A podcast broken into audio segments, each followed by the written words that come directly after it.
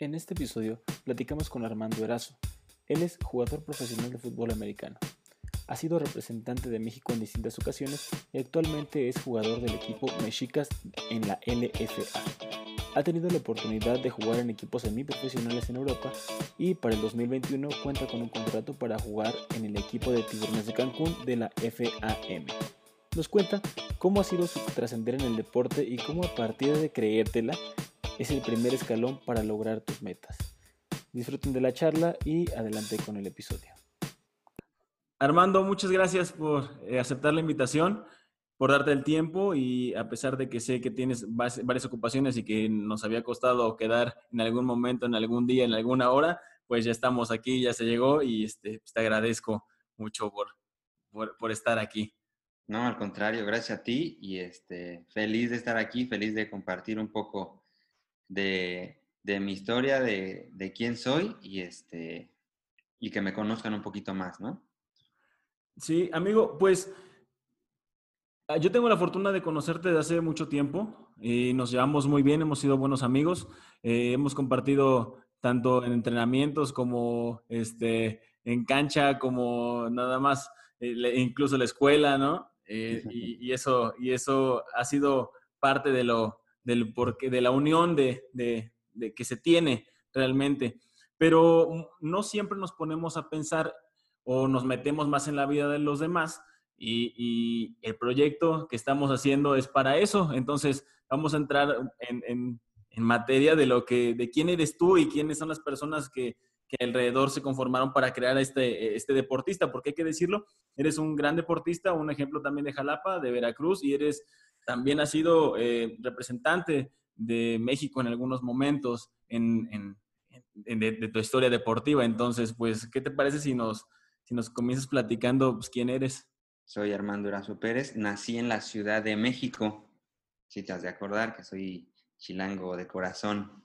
Y este, la verdad, mi primer, mi primer visita a un campo fue desde la panza de mi mamá, porque este, pues en mi historia mis papás mi papá fue jugador de fútbol americano, después fue entrenador y todo eso, y este, pues se casó con una porrista, ¿no? Entonces, este, como historia de película. Como historia de película, exacto. Entonces, este, pues sí, obviamente mi mamá se embaraza de mí y este, pues había que ir al campo a apoyar a, a mi papá. Entonces yo realmente desde la panza ya estaba en un campo. Cuando empiezo a conocer los deportes, hay una historia muy chistosa en mi familia que mi papá, a pesar de jugar fútbol americano, él dijo, su meta en la vida para sus hijos eran tres cosas, que aprendieran otro idioma, que aprendieran a nadar y que hicieran cualquier deporte, el que sea, no importando si era fútbol americano, voleibol, ballet, lo que quieras, deporte.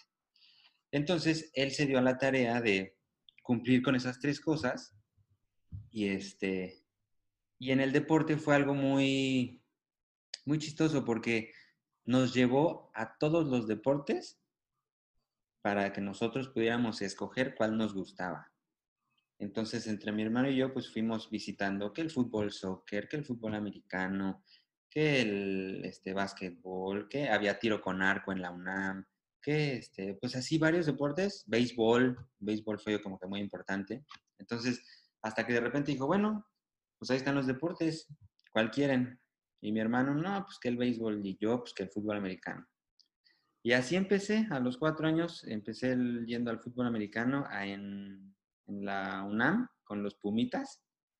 Este, pues bien chavito, obviamente, ¿no?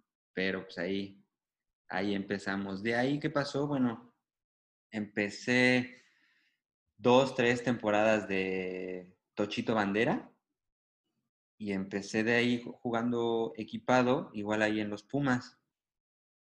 Dos, tres temporadas.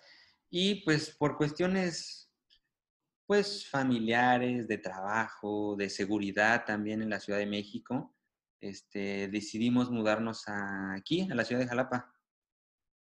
En la ciudad de Jalapa. Entonces, llego a la ciudad de Jalapa cuando estaba entrando en quinto de primaria. También bien chavito. Y este, y pues en ese entonces solo existían los zorros dorados aquí en, aquí en Jalapa, ¿no? Pero yo me acuerdo que pasábamos ahí por el Quirasco, por su campito y era de tierra y todo. Y la verdad, pues no me gusta, a lo mejor este comentario se escucha muy mal, pero pues yo venía de jugar en, en CU, ¿no? Y, y, ver el campo que de tierra y con piedras, dije, no, yo no quiero jugar ahí, ¿no? Entonces, pues empiezo a probar el fútbol soccer. Ah, para esto, se me había olvidado, en México también practiqué clavados. Ah, ya, eso sí no sabía. Practiqué clavados. Estuvo muy chistoso porque acaban de ser las Olimpiadas y fue cuando Fernando Platas ganó su medalla y todo. Y pues yo bien emocionado, no, voy a, este, voy a practicar clavados, clavados, clavados. Pues me llevaron a los clavados y ahí la anduve dando un ratito. Sí, eso es algo que poca, gente, poca gente sabe.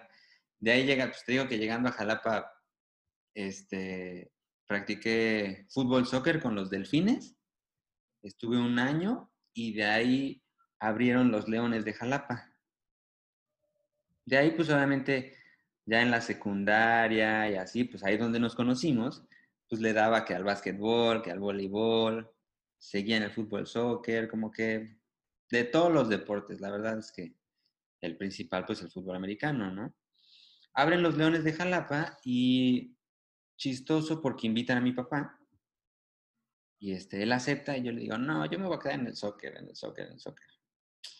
Hasta que de repente voy a un, a un juego y digo, pues, pues va, así me late, ¿no? Estaban entrenando en la náhuac, se veía más... Más bonito. Eh, más bonito, más fresita, no sé cómo decirlo. digo, pues va, órale ni había entrenado, ya habían, este, ya habían repartido los números de los uniformes, la temporada empezaba como en un mes y este, me dicen, pues órale vas, ¿no? A la primera semana me tocó mi primer scrimmage, súper bien, todo bien. Dije, no, pues ya, aquí me quedo. Y, este, y de ahí, pues estuve todas las, terminé mis infantiles, juveniles en, en Los Leones. Y este, pues de ahí me brinco intermedia a la V. Oye, tengo una duda. Eh, cuando comenzaste a hacer soccer tenías como 10 años. Sí, más o menos. Después, ¿cuánto tiempo estuviste jugando soccer? Yo creo que como un año y medio, más o menos. Que fueron como dos, tres temporaditas. Pésimo era yo, porque aparte, primero, según ya sabes, que cuando inicias en el soccer quieres ser el goleador. Pues obviamente me metía y pues era malo, ¿no? O sea, los, chavitos llevaban rato pegándole la pelota y pues yo le pegaba una ovalada, ¿no? Entonces, pues no, no era como que lo mejor. Y, este, y a la hora de pelear la bola, pues yo era muy agresivo. O sea, para mí no había, este, pues meter el cuerpo, yo metía el cuerpo de diferente manera. Yo ya estaba acostumbrado a otras, a otras cosas. Entonces siempre salía con, con tarjeta amarilla, que con tarjeta roja. Entonces fui, fui fue un, un pequeño, este, tropiezo. Oye, pero es que me, llama la atención porque dices que estabas practicándolo, estuviste ahí, a tu papá lo llaman. ¿Cómo, cómo conocen a tu papá? ¿Por amistades de aquí de Jalapa? Yo creo que tanto por amistades, porque él cuando nosotros nos mudamos a Jalapa, él siguió trabajando en México. Ah, ok. Ah, bueno, perdón si me regreso tantito porque omití que en la Ciudad de México, aparte de jugar fútbol americano, algún tiempo jugué béisbol. Y, este, y me aventé una o dos temporadas de que béisbol y fútbol americano al mismo tiempo. Y, este, y ahí también no me fue tan mal. Fui a una William Sports. Ah, bien. Entonces, este, pero pues realmente me llamó más el, el fútbol americano. Pero, por ejemplo, volviendo a tu pregunta, cuando nosotros nos mudamos a Jalapa, él siguió trabajando, él trabajaba en la CONADE. Ah, muy bien. Este, y costó mucho trabajo ese cambio de que mi papá se fuera con nosotros a Jalapa. Entonces, hasta que dijo, ¿sabes qué? Voy a renunciar, voy, pues voy, me voy con mi familia. Este, se fue y entre pues conocidos y amigos da con Jorge Pérez, este, y él platica del proyecto del fútbol americano y todo, pues él ya más o menos sabía lo que era el currículum de mi papá y lo invita a ser parte del, del staff, ¿no? Y mi papá, pues de estar acostumbrado a estar entrenando todo el tiempo en México, pues dijo, pues acá también entreno, ¿no? Y así, así fue como él, como él llegó a los Leones. Muy bien. Ok, y ¿por qué no querías irte a Leones si estaba tu papá, si estaba todo esto? O sea, porque, bueno, me acabas de comentar, no querías dejar lo que ya estabas practicando, dijiste, no, pues ¿para qué? Voy a ver el, voy a ver el, el partido y como que te enamoras de nuevo del, del, fútbol americano o como que le das chance, pero ya aquí, ya un una fútbol americano jalapeño. Es, es algo muy... Yo llegué a una edad muy complicada. A los 10 años, pues yo dejé a todos mis amiguitos en México y yo llego aquí sin conocer a nadie, ¿no? Entonces, este, fue muy difícil esa parte porque, pues obviamente en la primaria ya estaban todos los amigos, las bolitas de amigos hechas, este, de que se conocían desde años. Fue un poco complicado irse metiendo a esos círculos y todos mis compañeros jugaban fútbol. Entonces, pues fue como de, pues si quiero entrar y todo, pues voy por allá, ¿no? Entonces, cuando dicen, pues vente para el fútbol americano, oye, ya por fin entré a mi círculo social y salirme de ahí, entonces fue como complicado, pero fui a un juego y dije, no, hombre, esto es lo mío, o sea, realmente ahí sí, digamos que era como arriesgar todo lo que habías hecho, porque pues sinceramente en Jalapa una cultura de fútbol americano, no, no de muchos años para acá, era todo soccer, soccer y básquetbol cuando existían los halcones de la, de, la Universidad Veracruzana, ¿no?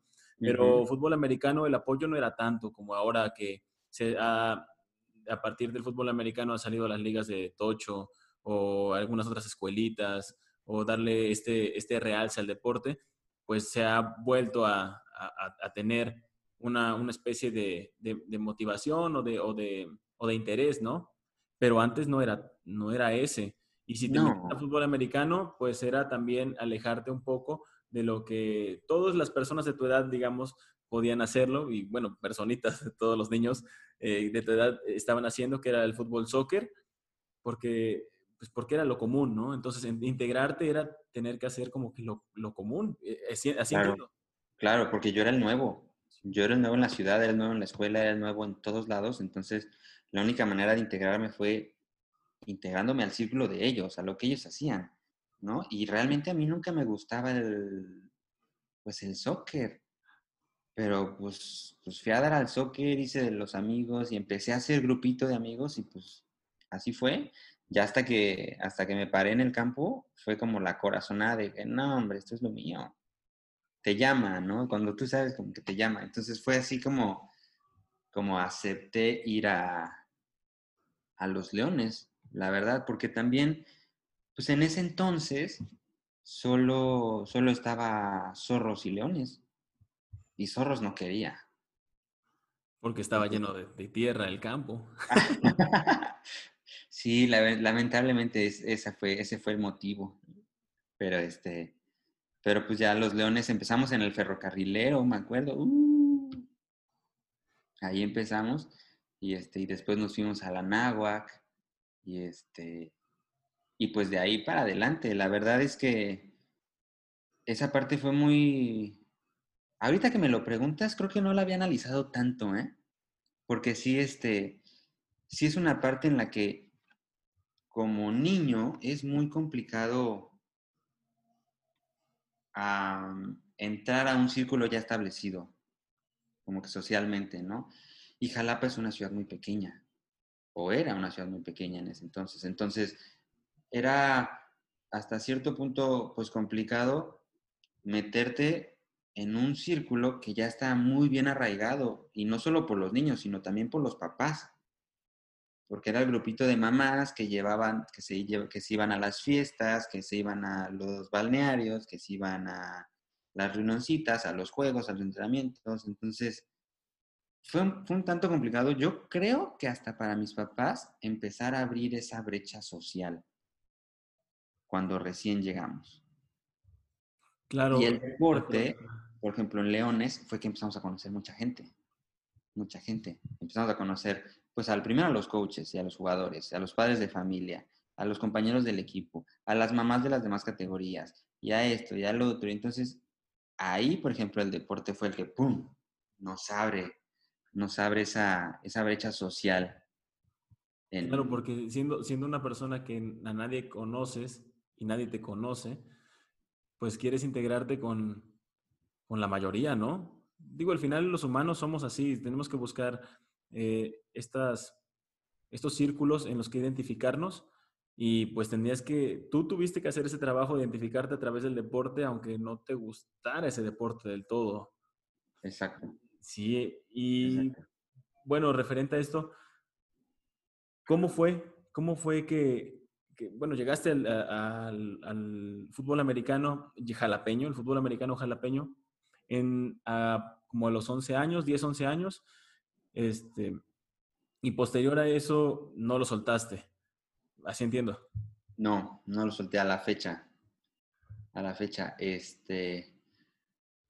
Una vez que, que entro con los Leones, termino mis años de infantiles, juveniles, este, ya, ya bien, bien formado hacia ese deporte, bien encaminado. Y, este, y cuando, brinco a, cuando brinco a intermedia, pues me fui a, a los halcones, ¿no? Porque los leones llegaban hasta, hasta juvenil.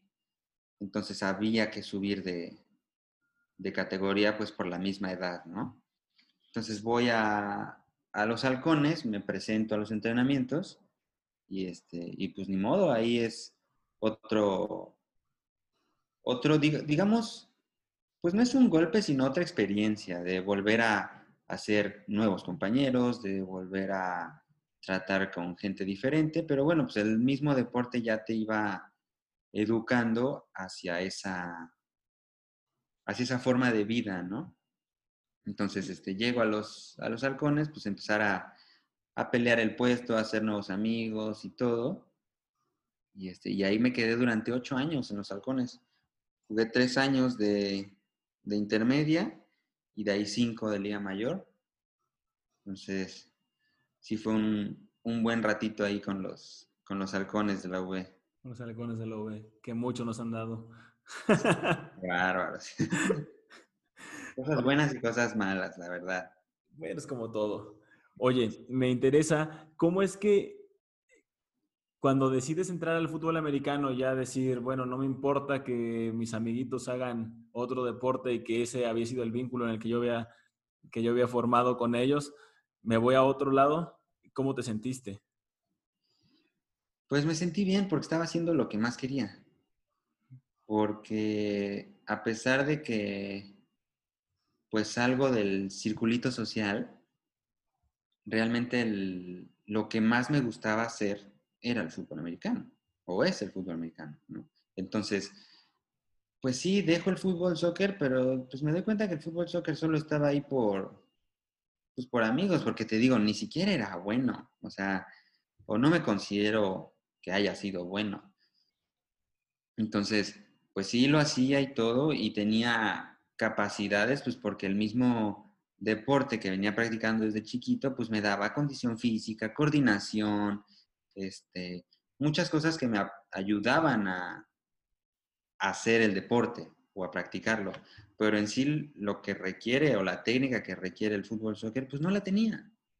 No la tenía. Entonces, cuando, cuando voy al campo de fútbol americano y pues agarro la pelota, pues es que esa es mi pelota, ¿no? Entonces, realmente fue esa la decisión de, ¿sabes qué? Lo que más me gusta del fútbol americano. Entonces, bye bye soccer. Este, y pues a mis amigos los veía en la escuela, ya tenía un poquito más de tiempo aquí en Jalapa, entonces ya, ya no estaba, digamos, tan a la deriva ya tenía cierta amistad con ellos, entonces pues simplemente fue hacer lo que más me gusta, que, era el fútbol americano. Muy bien. Oye, y es todo esto, digo, es referente al, deporte.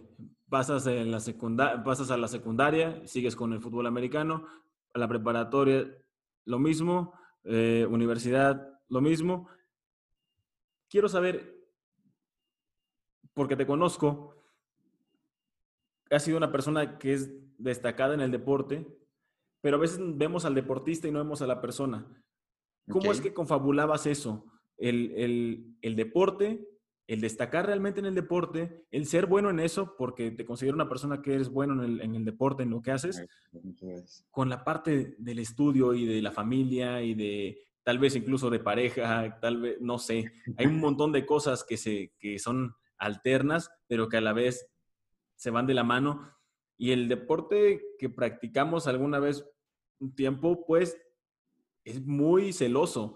Es de que entrenamos de las 8 de la noche, pero de todos modos tienes que hacer antes gimnasio y, y sales a las 10, casi 11 de la noche y el otro día te paras temprano porque vas a la universidad y los sábados no los tienes libres porque tienes, o sea, ¿qué pasa? ¿Qué pasa con todo esto? Pues mira, ahora sí que tú me conociste, pero es una parte muy difícil, es una parte muy difícil, que poca gente puede, puede hacerlo pero pues tienes que sacrificar muchas cosas, ¿no? O sea, por ejemplo, en el, en el caso estudiantil, yo me acuerdo que empecé en la carrera de ingeniería mecánica, ahí en la UB, y este, y pues sí era mucho tiempo y era, la, era mucha la demanda de estudio, y de ahí, pues como dices, ¿no? Salte a correr y este porque tenías que entrenar en media hora, ¿no? Te tienes que salir corriendo de la clase y vamos, porque ya empieza el entrenamiento y no quiero llegar tarde y esto y lo otro. Cada quien, conforme va creciendo, su propia, tanto educación este, de casa, el compromiso que va agarrando con sus, este, con sus actividades y eso, pues lo va haciendo el individuo que es, ¿no? Y yo siempre, siempre, siempre me fijé la meta de yo me acuerdo que eh, le, platicaba a mis papás que lo que más deseaba en el deporte era representar a México. Yo veía el Mundial de Fútbol Soccer, yo veía la NFL, yo veía ese tipo de cosas y le decía, oye, es que ¿por qué no hay un torneo internacional de fútbol americano? Una selección, una esto y lo otro. Las había, pero había muy contadas, ¿no? Entonces me dijo, pues tú lo vas a hacer, Armando, si te lo propones, lo vas a hacer, ¿no? Entonces, entre esas pláticas de padres eh, y conmigo, pues fue como que naciendo esa cosquillita, ¿no? Entonces, este, haz de cuenta que en intermedia mi hermano tiene la oportunidad de que se vaya becado al TEC de Monterrey, pues es una super escuela, tiene un programa muy bien de fútbol americano y todo, y este, pero tuvo muchos problemas. Entonces, a la hora de él tener muchos problemas con, con esa escuela, yo igual busco como que esa proyección para mí como atleta, ¿no? Y este, y pues por motivos más que nada económicos, porque son universidades muy caras, este, pues no lo pude, no lo pude tener, ¿no? Y mi mentalidad fue, se lo dije textualmente a mamá, le dije, mira mamá, si voy a ser bueno en el fútbol americano, voy a ser bueno aquí, allá o en el equipo que yo esté. Entonces, realmente esa fue como mi mentalidad hacia, ¿no? Entonces, en el ámbito, por ejemplo, estudiantil, pues sí, era de que llego a la escuela, estudio, y cuando estás en la actividad, por ejemplo, en plena clase, te decían, no, pues ponte a hacer un resumen, que esto y el otro. Pues yo le echaba todas las ganas del mundo para tratar de terminar el resumen en ese en ese lapso y no llevármelo de tarea, ¿no? Entonces decían, no, pues, lo que no terminaron se lo llevan de tarea. Y yo, vientos, no tengo tarea, ¿no? ¿Para qué? Para que me pudiera dar tiempo de llegar al campo, ir al gimnasio, que eran dos horas. De ahí descansabas una media hora más o menos y de ahí otras dos horas en lo que hacías este, el entrenamiento de campo. Salías diez y media, once de la noche, vete a tu casa a dormir y al rato, siete, ocho de la mañana ya estabas parado en la escuela. Yo me acuerdo que era mucho la etapa en la que yo desde en la mañana, desde las siete de la mañana, en mi coche ya estaba mi utilería, mi ropa, mi lunch, mis cosas de la escuela, todo. La cajuela era mi, digamos, mi casa, mi bodega porque no llegaba yo a mi casa hasta las 10, 11 de la noche a dormir y al día siguiente lo mismo. Hay gente este, que pues por ese tipo de compromiso que tienes con el deporte, porque pues muchas, muchos otros atletas podrán decir, ay no, pues hoy no voy al gimnasio, estoy un rato con mis cuates y total entreno hasta el rato, ¿no? Y no, como yo tenía la idea de destacar o la idea de, de hacer algo, algo más, pues siempre fue, no, voy a estar, voy a estar, voy a estar puntual, puntual, esto, que el otro, eso. Y eso me fue, pues hasta también alejando de mis amigos. O sea, porque hay que decirlo, uno de los muchos sacrificios que hace un atleta es hacer a un lado todo lo, pues, los eventos sociales, por así llamarlos, fiestas, este, relajitos, convivios, como sea, pues por irse a entrenar. Y entre ellos, pues no solo alejas un poco tu, a tus amistades, sino también dejas de ver a la familia, porque dejé de comer con mis papás y dejé de estar mucho tiempo con ellos. Este, entre ellos, por ejemplo, la parte de la novia, pues, pues pocas mujeres pueden aguantar ese ritmo de vida, ¿no? O entender lo que para ti significa el, el deporte, ¿no? Entonces son muchos sacrificios los que hace uno para estar en donde está. Y como dices, mucha gente yo creo que no los ve. Ve al deportista y dice, ah, pues sí, es bien bueno y todo, lo trae de nacimiento.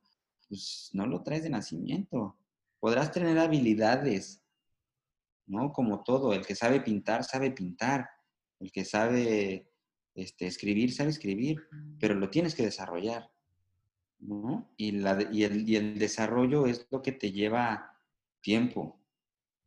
Y ahí es donde están los, los, los sacrificios, ¿no? Porque tu tiempo se lo estás dedicando a algo que al fin y al cabo tú quieres, pero dejas a un lado otras cosas. dentro de este sacrificio, eh, aparte del, de este social, del sacrificio de familia, del sacrificio de, amigos, eh, bueno, de, incluso no dormir en algunos momentos, no dormir bien, no descansar, eh, porque me consta cómo son las cosas. llegan momentos difíciles que a partir del deporte se están viviendo también, no solamente de, de cansancio y de alejamiento, si lo podemos decir así, de las demás personas, pero vienen momentos difíciles que te hace vivir el deporte. ¿Cuál ha sido tu momento más difícil en tu larga trayectoria deportiva? Que cada, si te pregunto esto, mañana tal vez sea otro, pero hasta la fecha, ¿cuál ha sido tu momento más difícil deportivamente? yo creo que para un deportista lo más difícil son las lesiones.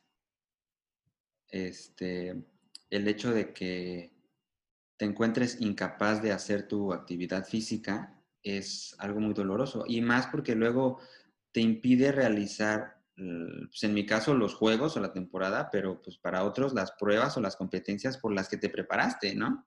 Entonces, eso yo creo que es lo más difícil. Lo que, lo que más me ha dolido, o mi momento más difícil, fue cuando estaba... Hay muchos y, y varían dependiendo de lo que estaba pasando, pero una lesión que yo recuerdo mucho fue en juvenil, en los Leones de Jalapa, pues estábamos en la secundaria.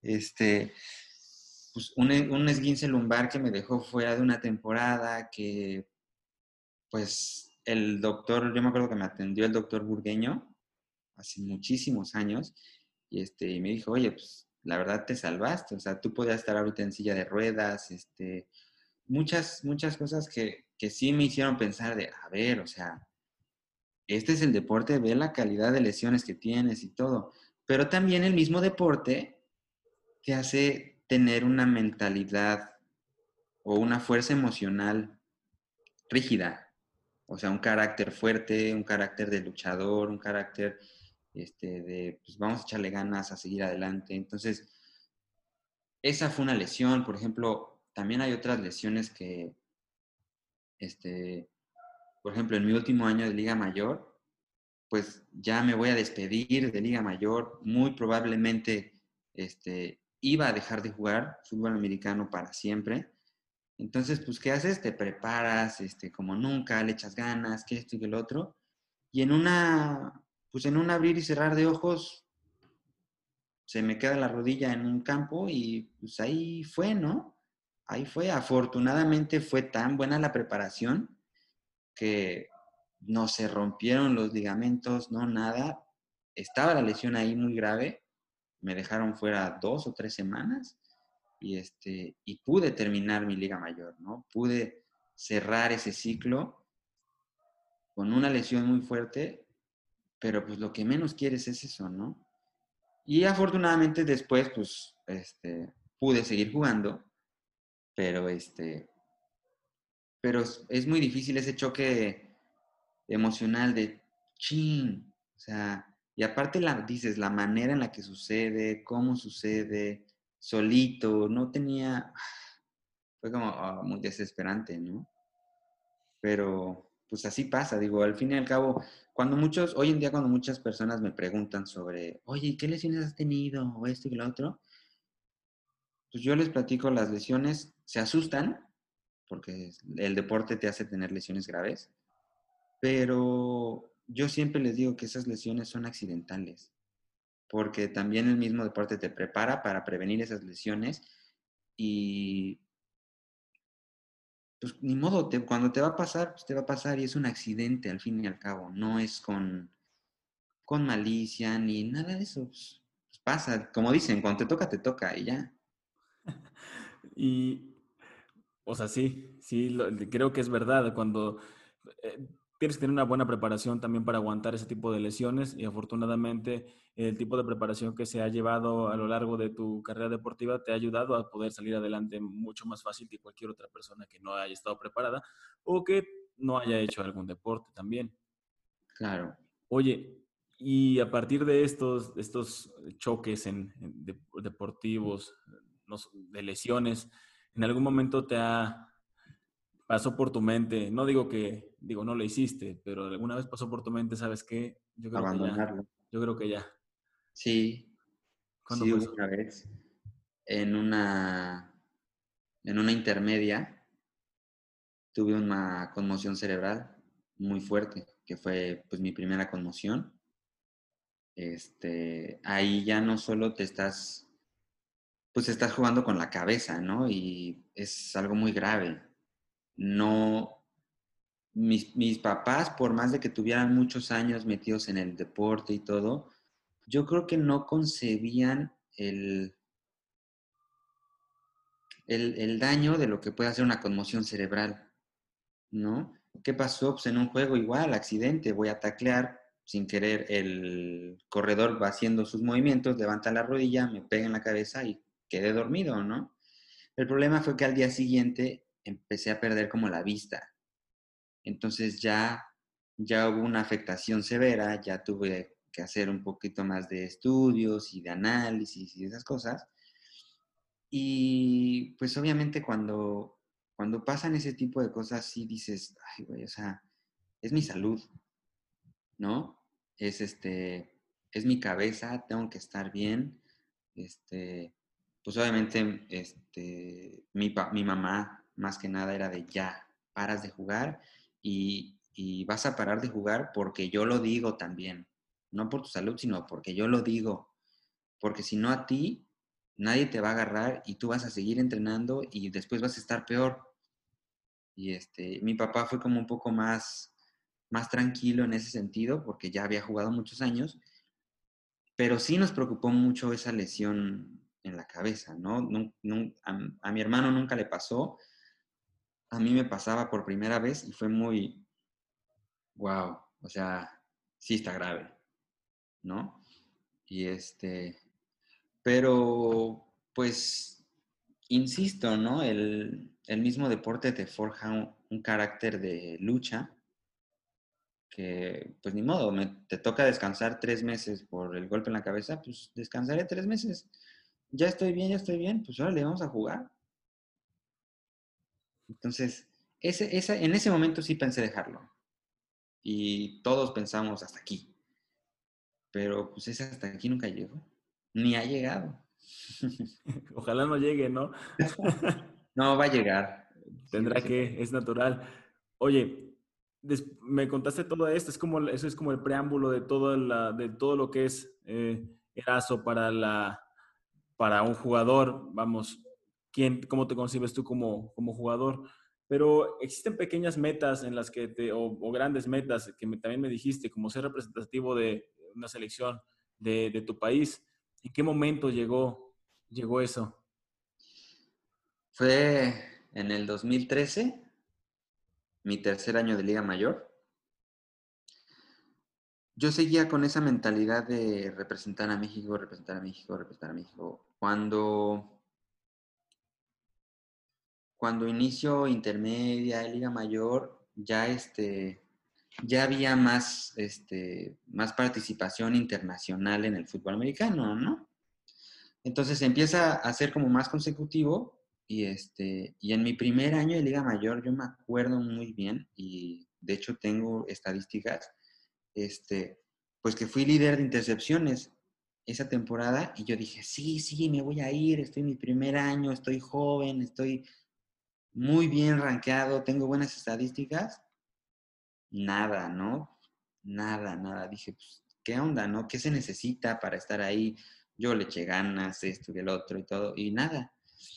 Y fue pasando mi segundo año de Liga Mayor. En mi segundo año de Liga Mayor este, igual va, hay representantes jalapeños en la, en la selección, pero cosa chistosa, pues yo siempre seguí pues preparándome porque era mi, mi meta, realmente era mi meta, portar un jersey de México.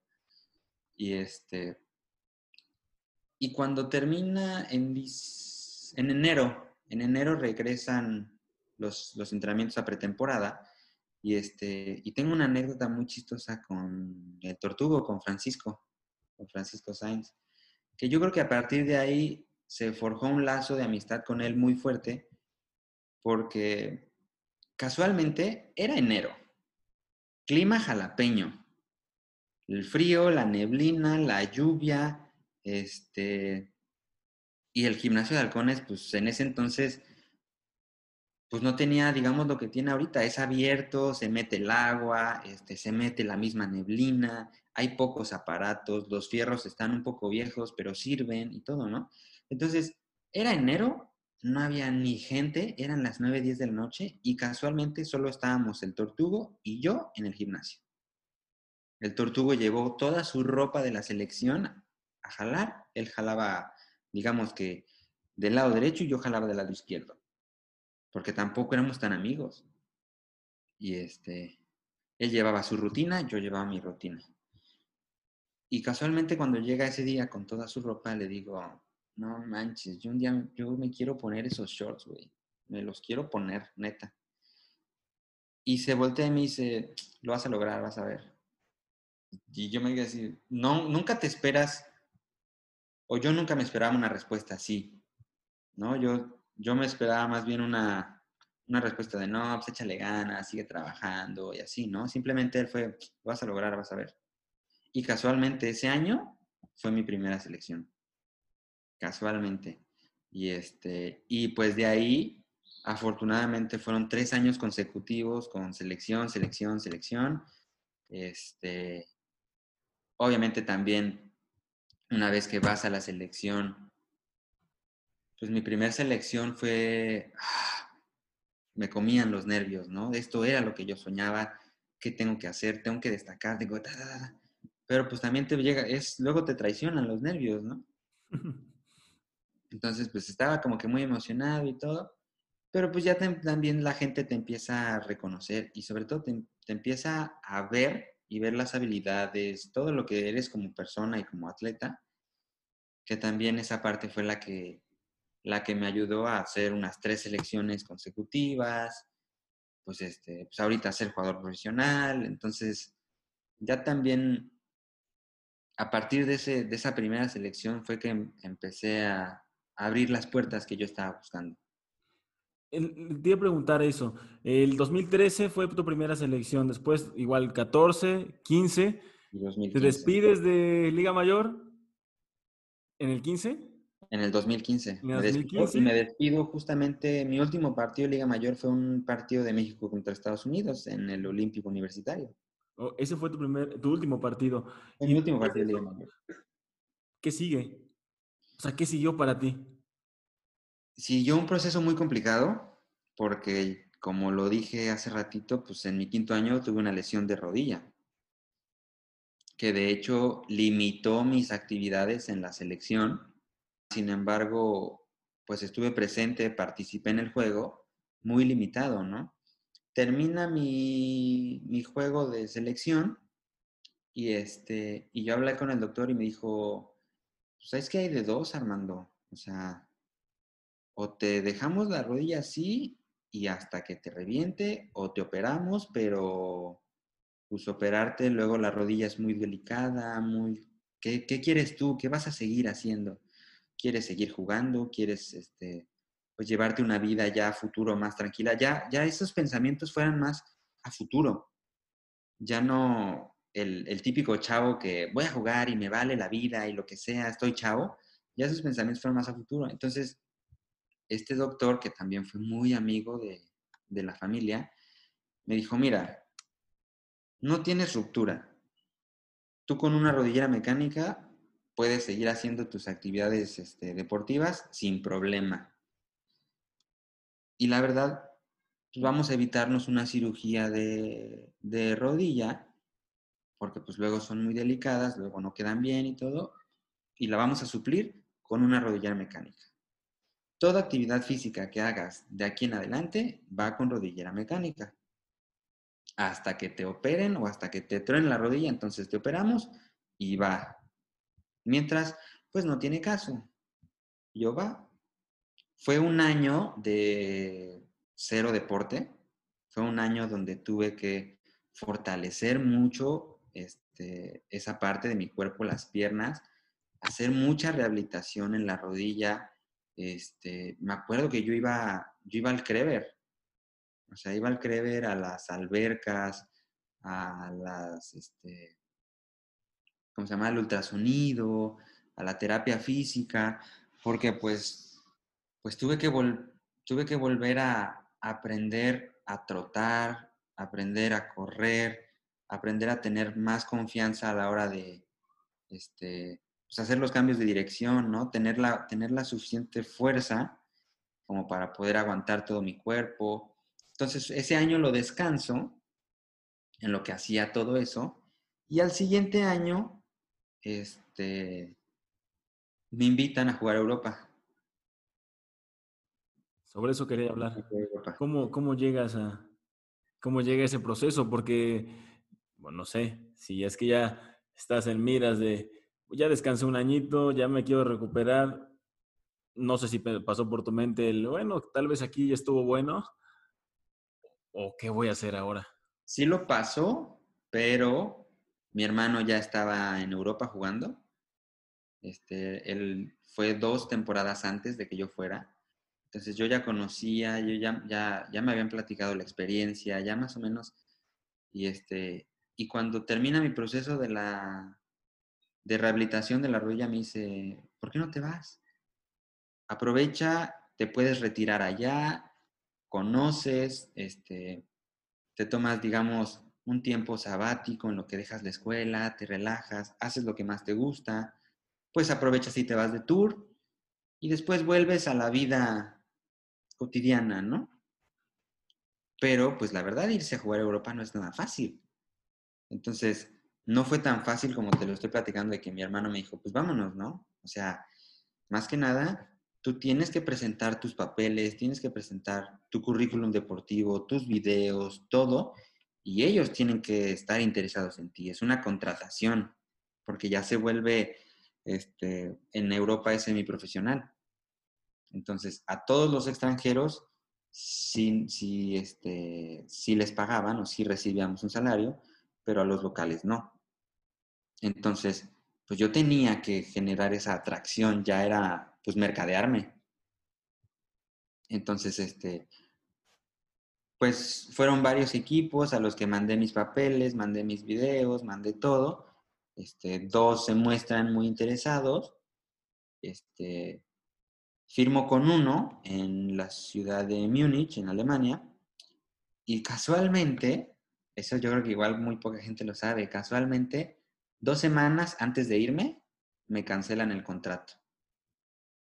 Me cancelan el contrato, ya no hay, este, ya no hay temporada, ya no hay nada, pues me iba a quedar sin jugar. Yo ya tenía los boletos en la mano, ya tenía mi maleta hecha, ya tenía todo.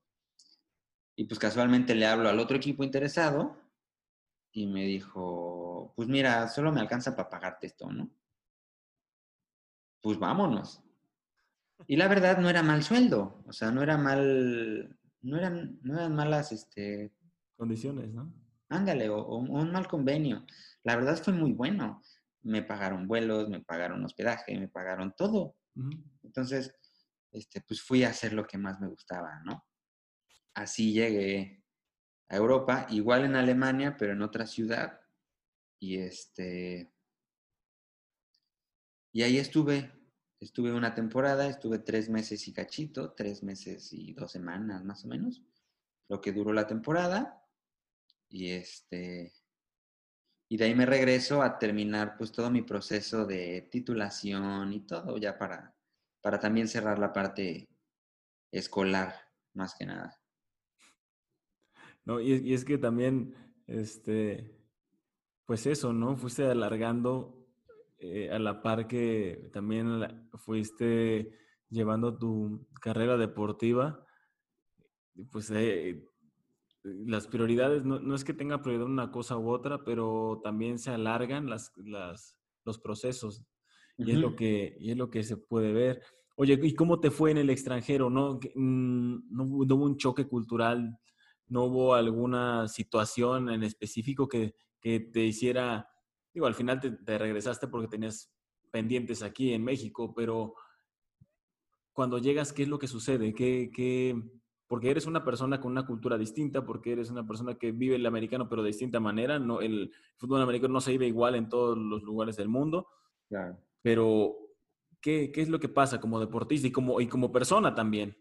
Hay un choque cultural muy fuerte desde el idioma. El idioma, pues el alemán, pues no entendía yo nada, ¿no? Afortunadamente, pues ellos practican el inglés desde primaria o desde kinder, entonces todos saben hablar inglés bastante bien y este, y pues yo también así me comunicaba, ¿no? Pero sí, cuando llego a Europa, mi forma de ver el fútbol americano y el objetivo que yo tenía era ya desarrollarme como jugador profesional, este, el equipo en el, que, en el que estuve no tenía esa misma visión del fútbol americano. Ellos lo tomaban pues más tranquilo, ¿no? Para mí es entrenar y pa, pa, pa. Yo venía con una cultura muy, muy, muy diferente a, las de ellos, ¿no? Ellos pues a veces llegaban este, un poquito tarde, este, o luego no había coach y entre ellos mismos se ponían a entrenar. Este, entrenábamos tres veces a la semana, a veces cuatro veces a la semana. Y yo dije, ¿cómo? Pues si esto se entrena de lunes a viernes, juegas sábado, descansas el domingo y de lunes a viernes igual, ¿no?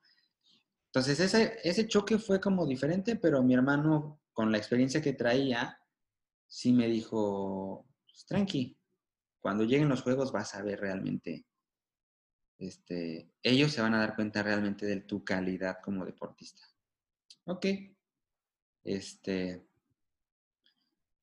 en el primer juego, bueno, allá, en, por ejemplo, en Alemania tienes que jugar con una marca en el casco de que eres extranjero, porque por, regla de ellos solo permiten tres extranjeros dentro del campo. Entonces yo tenía mi marca de que era este, extranjero y parece, ahora sí que como dicen, parece chiste, pero es anécdota, pero hay racismo. O sea, los árbitros se fijaban mucho en los jugadores que tenían esa marca en el casco. Muchas de las acciones que, este, que pasaban durante el juego eran gracias a los jugadores extranjeros, ¿no? Pero también empiezas a, pues aquí en México es más este, agresivo, ¿no?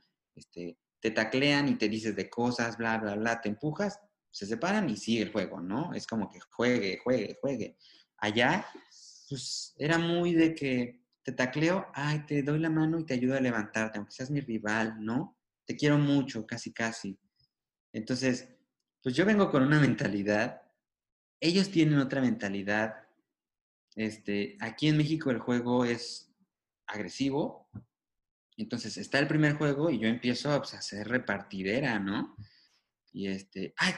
Castigo, castigo, ¿por qué? No, pues porque, este, pues porque le pegaste. Pues si de esto se trata, ¿no? Y así empieza a haber muchas cosas que yo digo, ay, no, o sea, pues bueno, ¿no? Trataré de ser, pues a lo mejor se escucha mal decir que trataré de ser lo más limpio posible, porque todo, todo era limpio. Simplemente para ellos era muy diferente. Y se veía, pues por ejemplo, no te voy a negar que la primera jugada fue este, yo dije, pues después de un año de descansar, de venir de una lesión, estoy en Europa, ahí te voy, ¿no? Me voy a desquitar, lo que me gustan son los golpes, pues ahí te voy. Y me topé con un, con un jugador y pues se vio aparatoso y este, y fue, yo nada más escuché como la tribuna, ¡uh! ¿no? Y vientos, pues a esto venía, a esto venía. Y este, pero sí es muy, mm, muy limitado. Y algo, por ejemplo, muy chistoso es que terminas los juegos en Alemania y se empieza el barbecue, las carnes asadas, la cervecita entre los jugadores y pues se queda el equipo visitante y empiezas a echar cervecita con el equipo visitante. Entonces está muy chistoso. Desde ahí ya es otra, otra mira. A mí me trataban como profesional, ellos lo veían como su fin de semana. Entonces yo estaba consiguiendo lo que yo quería y, este, y estábamos en un ambiente más relajado. Te empiezas a acostumbrar y, este, y pues no queda, oye, pues estás del otro lado del charco, disfrútalo, ¿no? Disfrútalo. Y te están pagando por hacer lo que más te gusta, adelante. Híjole, pero qué difícil, ¿no? El, el que tú mismo te estés o quieres una exigencia mayor y que a donde te vas, donde te están requiriendo, pues esa exigencia mayor tal vez no te la puedan dar. Eso seguramente eso fue lo difícil, ¿no? Sí, sí, sí. ¿Y cómo es que, bueno, terminas ese proceso, terminas esa temporada, regresas y cuándo inicia tu encuentro con la Liga Mexicana ya de americano? Híjole, según yo, eso está muy chistoso. Según yo, llevo cuatro años retirándome, pero la misma vida me ha dado oportunidades de que no, o sea, todavía tienes mucho que dar, todavía tienes potencial. Yo llego de Alemania, aparte pasé una experiencia muy complicada porque, bueno, mi hermano se fue conmigo ese año a Alemania. Él se lesiona, él se rompe el tendón de Aquiles, este, yo era la única persona que estaba con él, yo tenía que manejar una hora, hora y media para llevarlo al hospital, para llevarlo a su terapia. Este, pues tuve que estar con él en la operación, tuve que estar con él y pues firmando papeles de un idioma que no entiendes. O sea, tú estás firmando el seguro de vida en alemán y tú dices, Dios, confío en ti, pues órale, fírmale, ¿no? Espero que sea esto lo que tengo que... Exacto. Espero que no lo esté regalando. Exactamente, espero que no esté donando los órganos de mi hermano. Entonces, pues ni modo, pues era, era yo el que tenía que estar este, acompañándolo, llevándolo, subiéndolo. Y, este, y pues sí, me lo, me lo regresé a México pues en muletas. Y, este, y sí fue una, esa fue una parte como que amarga del, de la experiencia en Europa, fuera de muchísimas cosas buenas. Y entonces yo llegué y dije, no, ¿sabes qué? Ya me voy a titular, voy a cerrar ese ciclo este, estudiantil y, este, y va, ¿no? Pero, ahí va el pero, casualmente, este, ya la Liga de Fútbol Americano, la LFA, iba por su tercer año en México, ya como liga profesional. El, uno de los mejores amigos de mi papá de la infancia se vuelve franquiciatario de uno de esos equipos, dueño, digámoslo así. Y, este, y al enterarse que pues nosotros estábamos en Europa y todo, nos habla y nos dice, oye, ¿sabes qué? Necesito jugadores. ¿Cómo ves? ¿Quieres jugar en la profesional de México? Yo dije, va. O sea, yo venía con una mentalidad y de repente me dicen, oye, pues ¿quieres jugar en la profesional de México? Pues sí, ¿por qué no? O sea, no le veo el, ahora sí que la parte mala, ¿no?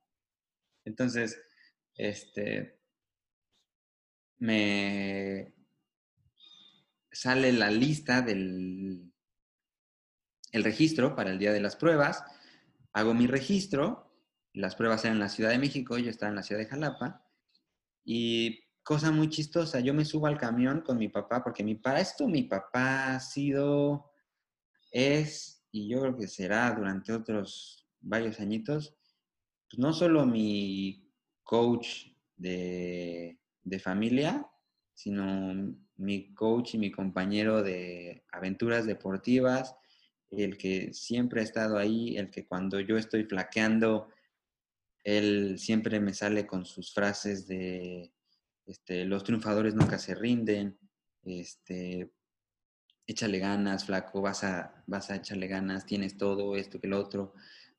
Este, y pues mi, mi mamá que, que nunca, nunca ha dejado de ser mi porrista eterna, ¿no? A pesar de que le he dado muchos dolores de cabeza, siempre, siempre ha estado echándome porras, echándome porras. Entonces, llegamos a la DEO. Íbamos camino a México a las pruebas de la, de la profesional aquí en México. Suena el teléfono de mi papá y era el equipo campeón queriendo que yo jugara con ellos. O sea, oiga, coach ¿está su hijo por ahí? Aquí lo tengo. Vimos que su nombre está en la lista de los que van a venir a las pruebas nos interesa que juegue con nosotros. ¿Cómo lo ve? Mi papá, que también siempre me ha dicho que las cosas yo me las gane por mí mismo, en lugar de decirle, sí, no, mira, recomendarme lo que uno pensaría que es normal, dijo, pues te lo paso y habla con él. Si él quiere, te va a decir que sí. Si no, pues lo siento. Entonces me pasan la llamada, oye, fíjate, pues era el, el coach Alfaro, acaba de ser bicampeón en la liga profesional y que te hablen porque tienen interés en ti, es por algo. ¿No? Y que te empiecen a reconocer en, otro, en otros lugares y ya a ese nivel, pues sí, oye, pues ¿quién no va a querer jugar con el equipo campeón? ¿No? Entonces, no, pues claro, sí, yo me presento y todo, voy con el equipo campeón, bla, Nos vemos, ok, mañana te presentas en, el, en las pruebas este, conmigo, nos saludamos, te presento al coach, bla, bla, bla, bla. Ok, va. No, pues yo iba motivadísimo, motivadísimo. Entonces, lo que iba a ser un retiro, iba a ser, ya se había convertido en una meta. Pues, oye, voy a jugar con el equipo campeón. En tu retiro se convirtió en un inicio. Exactamente. Entonces, este, llego a las pruebas. En las pruebas me encuentro a tres jalapeños, entre ellos otra vez el tortugo. Y este, ¿qué onda, Erasmo? ¿Cómo estás? No, pues yo vengo, este, porque el doctor Conde, de ahí de Jalapa, también se volvió dueño de uno de los equipos que se llama Mexicas, entonces vengo a hacer las pruebas y todo. ¿Y tú? No, pues a mí me invitaron los mayas y los condos, que esto y el otro, y como ya habíamos hecho mucha amistad, vamos a hacer las pruebas juntos. Ok, pues ahí estábamos los cuatro jalapeñitos haciendo las pruebas juntos. Va, va, va, va, va, va. Me presento con los mayas, me presento con los cóndors, estos, este, Tortugo y ellos me presentan con los mexicas. No, sí, que esto y lo otro. empezamos a hacer como que las pláticas y el día que sale la lista de los jugadores reclutados, yo no salgo ni en los cóndors ni en los mayas, salgo con los mexicas. O sea, ni el equipo campeón que, se interesó en mí, ni el equipo del, del amigo de mi papá, en ninguno de esos dos. Terminé siendo en los mexicas. Con el tortugo. ¿Y por qué sucedió eso? Pues la verdad estuvo muy chistoso. Yo la verdad sí me moví, o sea, sí hablé por teléfono y sí dije, oigan, ¿qué onda? Ustedes me habían dicho que yo iba con los mayas, este, ¿qué pasó? No, pues la verdad es que los mexicas te agarraron primero. Ahí sí yo ya no puedo hacer nada porque pues por el reglamento de selección de jugadores ellos iban primero, como el draft ellos van primero y a ti te agarraron y pues ya, perdimos. Entonces te vas con las chicas. Pues ni modo. Ahí estoy y ahí es donde me hago ya profesional aquí en México. Y... Está, está, chistoso, la verdad está como, como chistoso. Eh, pues es que te llevas retirando desde el 2015, ¿no? Llevas cinco años casi retirándote y, y pues nomás no te deja la vida. Oye, qué, qué, bueno escuchar todo este, este trascender de, de, ti como deportista. ¿Y cómo te ha ido ahí en, la, en la liga de mexicana de fútbol americano, sí? Muy, muy bien. El primer año aprendí mucho. Yo creo que ese primer año que según iba a ser retiro, este, aprendí más. Y, yo creo que llegué a mi top o, llegué a mis mejores niveles de fútbol americano, porque ya estaba compitiendo contra gente que traía mundiales de fútbol americano, que traía selecciones nacionales, no tres, traía cinco, traía siete, este, campeones de Liga Mayor en grupos muy fuertes, de equipos muy fuertes, y somos campeones. O sea, mi primer año de liga profesional, soy campeón. Nunca había sido campeón en, en equipados, nunca había sido campeón. Y mi primer año de profesional, soy campeón. Entonces, ¿tú crees que me voy a retirar? No, hombre. No, al contrario, voy a seguir. O sea, aprendí mucho, me gustó mucho el nivel. Era lo que yo estaba buscando. El nivel, la exigencia, este, todo eso. Pues obviamente eres campeón, empiezas a ser mucho más reconocido, empiezas a sonar en otros lados, este, se empiezan a, a fijar en, en ti porque fue un poco igual, fue un poco complicado. Yo vengo de un programa de Liga Mayor, digamos, del grupo 3, y, este, y yo estaba compitiendo contra jugadores del grupo 1 y de los mejores del grupo 1, ¿no? Entonces yo también me empiezo a, a, a sentir que soy ese atleta. O sea, que tengo todas las capacidades para estar ahí.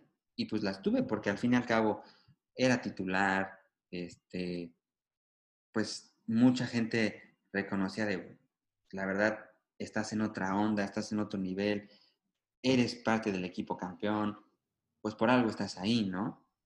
Entonces, mi primera temporada soy, este, soy campeón, después el siguiente año, que fue 2010, fue 15 mi liga mayor, 16 descansé, 17 fui a Alemania, 18 empecé en Mexicas, que soy campeón. 19, mi segundo año con Mexicas, este, nos fue un poquito, un poquito mal este, como equipo. Después 2020, juego con Mexicas este año, que pues lamentablemente por, por causas de, de la pandemia se canceló la temporada, pero íbamos muy bien. Este, y pues para mi fortuna, este, ya tengo un contrato en otro equipo en, que se llama Los Tiburones de Cancún, que es igual profesional para el 2021. Perfecto. Pues estos cinco años que te has tratado de retirar creo que han sido demasiado éxito, amigo. Te felicito por eso.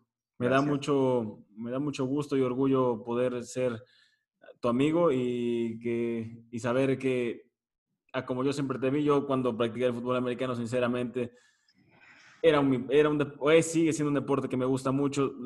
Hasta hace poco en el fútbol arena que nos daban nuestros catorrazos nada más para divertirnos todos. Este, pues era, siempre ha sido una muy bonita experiencia equiparte y, y, este, y estar ahí tratando de hacer algo, ¿no? Sí, es, increíble, es otra sensación. Pero pues bueno, me da gusto que alguien de todos nosotros o, varios de los amigos han podido trascender hacia eso. Eh, pues bueno, ya casi estamos llegando a lo, a lo último y, y solamente me, me, gustaría, ya casi para cerrar, hacerte los últimos cuestionamientos y es acerca de cómo te sientes tú, Erazo, como jugador, o Erazo como persona en este momento referente a lo que va, va a venir? ¿Qué, ¿Qué, viene en cuanto a tu vida deportiva y qué tan motivado, desmotivado, qué sientes acerca de eso? En cuanto a mi vida deportiva, estoy motivado con este nuevo contrato para el próximo año. Este, es un equipo nuevo, pero es un equipo con ganas de trascender, es un equipo que está reclutando muchísimo talento y este y talento del top de México, ¿no? Entonces, Este, me da muchísimo gusto que me hayan considerado para ese roster. Y, este, y esa es una motivación, ¿no? Para echarle todos los kilos para la temporada 2021 en cuanto al ámbito deportivo. Me gustaría mucho poder hablarte que yo creo que mi, mi carrera deportiva sería excelente, excelente que yo pudiera ser parte de una selección para un mundial. O sea, ya, ya a estos niveles sí la pensaría. Yo creo que con eso sería lo mejor con lo que yo pudiera cerrar mi carrera, mi carrera deportiva. Si se da, excelente. Si no se da, también estoy muy contento con todo lo que he llegado a hacer, porque al fin y al cabo cumplí lo que decía de Chavito. De Chavito decía, voy a aportar un jersey de México. Bueno, tengo tres. Quiero que me paguen por hacer lo que más me gusta. Llevo cinco años de profesional. ¿Qué más, qué más puedo pedir? Fui campeón, estoy en donde quiero estar, hago lo que más me gusta. Este, entonces, en ese sentido estoy muy bien. Sí me quiero preparar y sí me estoy preparando para tener una temporada pues exitosa y este y sí buscar la oportunidad de, de un mundial. Si no, como te comento, estoy bastante tranquilo, ¿no? Y también sé que hay mucha competencia y hay muchos jóvenes que tienen el nivel entonces, este, pues no pasaría nada. En cuanto a lo personal, bueno, el deporte me ha forjado o me ha dejado mucho, muchos valores y yo creo que un estilo de vida distinto a, los, a lo convencional.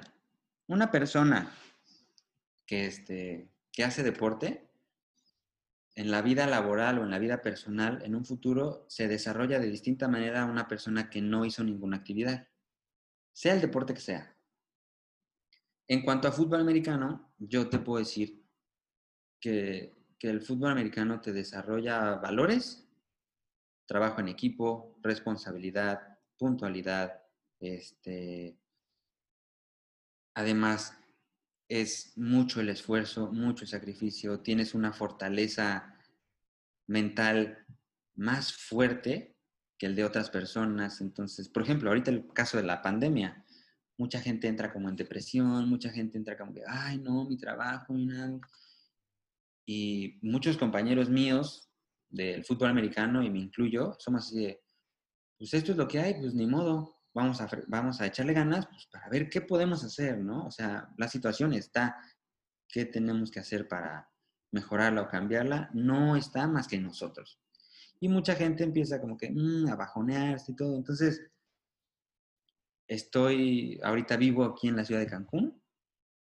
Aquí me estoy desarrollando laboralmente.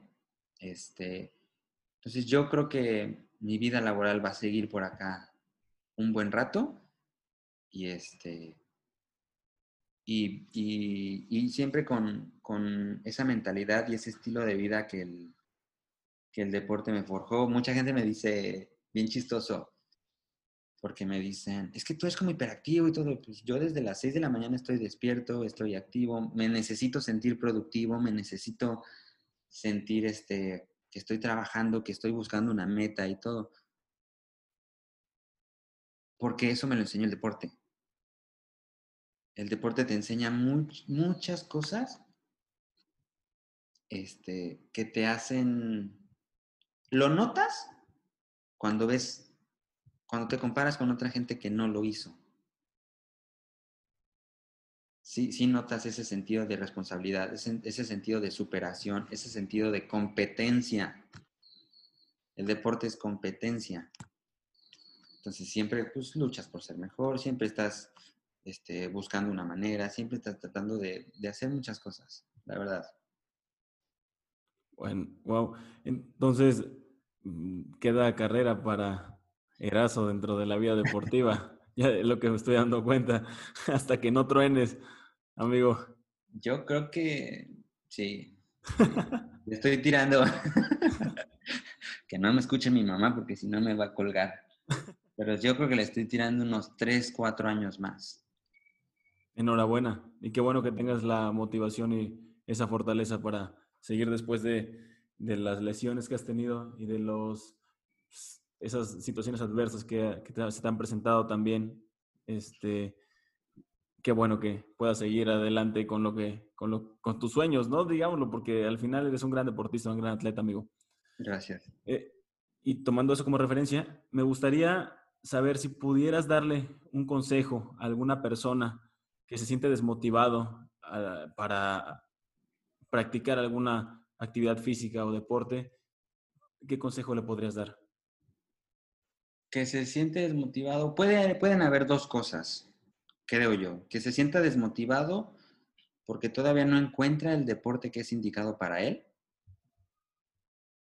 que simplemente se dé la oportunidad de conocer todos los deportes como yo la tuve de muy chiquito y, y encontrará el que más le gusta y para el que tiene más habilidades para hacerlo. Esa es una. Y dos, si, si tú ya encontraste un deporte y te sientes desmotivado por cualquier situación, porque a lo mejor es, este, los, los deportistas también tenemos momentos muy buenos y también tenemos momentos muy malos. Como puede salir, vamos a poner un ejemplo, como puede salir Messi en la mejor noche de su vida y meter cinco goles, como puede salir en la peor noche y meterse un autogol y lesionarse y ese tipo de cosas, ¿no? Entonces, el deportista tiene que ser fuerte mentalmente para superar todos los obstáculos, no solo lesiones, sino también tus malas etapas. ¿Cuál es la mejor o el mejor consejo que yo puedo dar para que no se desmotiven? Que sigan trabajando, que sigan trabajando, que sean autocríticos y también observen sus errores, observen qué es lo que están haciendo mal y trabajen en ello porque eso es lo que hace mejor un deportista, analizar sus errores, saber qué es, qué es en lo que soy más malo, porque somos malos para, para ciertas cosas en nuestro deporte, y entonces trabajarlo y desarrollarlo. O por decir algo, no me gusta este, el gimnasio, pero el gimnasio lo necesito para esto y esto. ¿Sabes qué? Tienes que hacerlo. A lo mejor no vas a hacer gimnasio de pesas, pero ahora ya está un funcional, ya hay un CrossFit, ya hay otras maneras en las que puedes fortalecer tu cuerpo y puedes desarrollar esa fuerza para poder tener buenos resultados en tu, en tu deporte, ¿no? Entonces, realmente para alguien que está desmotivado, lo único que le puedo decir es, fíjate en tus errores, fíjate en lo que estás haciendo mal y trabaja por ser mejor. Gracias, amigo. La última parte. Ya la última parte, te lo juro, ya para, porque ya, ya, veo que estás creo durmiendo. No, ¿cómo crees? Para nada, es cierto. Oye, es una dinámica muy, muy, muy sencilla. Yo te voy a decir ciertas palabras y tú vas a decir lo primero que te venga a la mente. No tiene que ser exacto, puede ser, puedes divagar un poco, pero eh, pues bueno, trata de explicarme lo que, lo que te venga a la mente, ¿de acuerdo? Ok. La primera palabra, trascender. Deporte. Motivación. Familia. Orgullo. Mi papá. La última ya me la dijiste, pero familia. Amor. Muchas gracias, amigo. De, verdad, te agradezco muchísimo por la plática. Eh, creo que fue una plática muy amena y muy natural como amigos, un poquito más formal de repente, pero, este, pero de verdad te agradezco mucho por tu tiempo. Yo sé que estás muy ocupado y que estás haciendo mil cosas y que tienes que andar en el jale y que tienes que hacer, vamos, todo por seguir siendo mejor persona, mejor jugador y mejor hijo, mejor parte de una familia, que sé que te importa mucho y sé que es una parte interesante e importante de tu desarrollo y tu desempeño eh, como persona. Y bueno, te felicito por todos los logros que has tenido y te deseo mayores logros. Eh, y gracias por ser una persona representante, buena representante este, de lo que es el fútbol americano, que es lo que nos gusta a muchos, de la selección mexicana que realmente, y pues una persona que eres jalapeño aunque no quieras. sí, la verdad sí soy jalapeño, me gusta mucho, me gusta mucho Jalapa, ahí están todos mis amigos, los extraño mucho muchas gracias a ti por, primero que nada, por tu amistad, por pensar en mí y encantado de la vida. Si, si vas a repetir esto, yo feliz de estar aquí las veces que quieras. Bueno, eso fue todo por el episodio de hoy. Espero haya sido de tu agrado. Te recuerdo que si tienes alguna duda, comentario o sugerencia, nos puedes escribir a arroba caminospodcast por Instagram o Twitter. Nos vemos hasta la próxima. Bye.